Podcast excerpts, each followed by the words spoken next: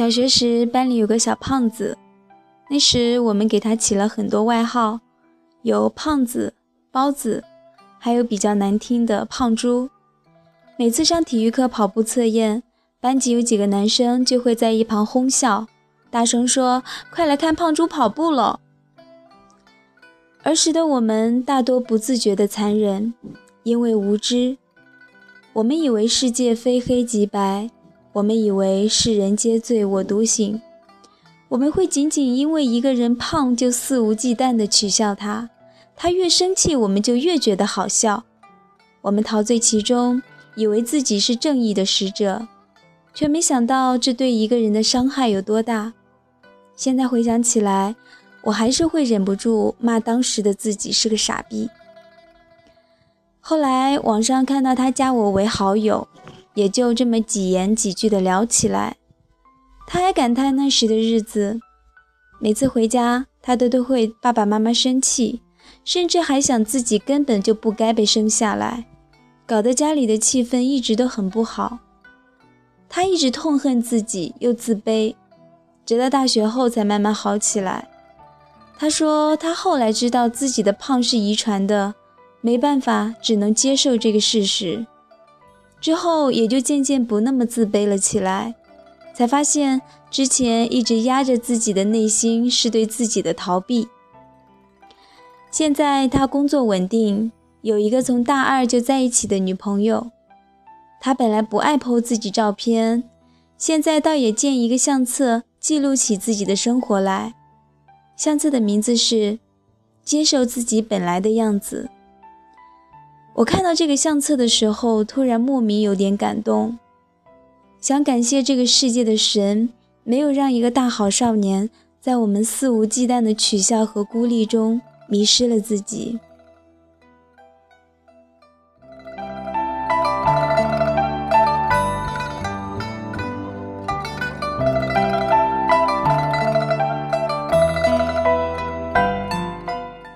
接受自己本来的样子。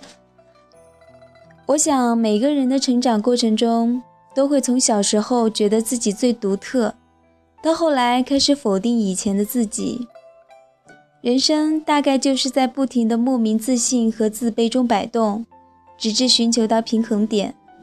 后来发现，最好的状态是对世界保持谦卑，对自己保持独立，然后充分的认识到自己到底是个什么样的人。孤独或许难熬。但这是我的一部分，我坦然接受。我或许没有太多的天分，这也是我的一部分，坦然接受。因为接受了这些，我才觉得充实，我才觉得自己每天都真真切切的活着。不管是在人前人后，还是挫折不断的时候，我都能够保持自我的节奏。逃避自己的人，最终只能导致自己世界的崩塌。而变得越来越没有安全感，充实只能从内到外，安全感也永远是自己给自己的最可靠。与故作坚强不同，它扎根于大地，不会被风一吹就倒。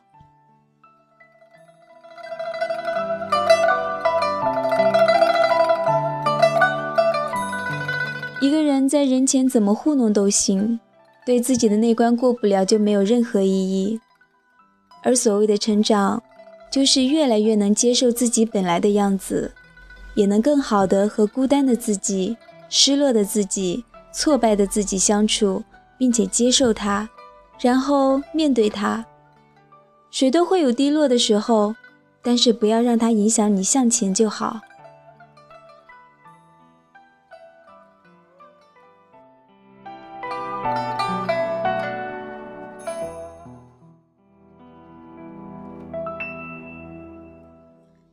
一个人最好的模样，大概是平静一点，坦然接受自己所有的弱点，不再因为别人过得好而焦虑，在没有人看得到你的时候，依旧能够保持节奏。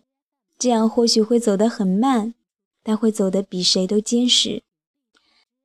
这篇文章就为大家读到这里。最后，清月想说：人与自然相处，与自己相处，如此孤独。但也如此完整。这里是如水乐章，我是主播清月，我们下期节目再见。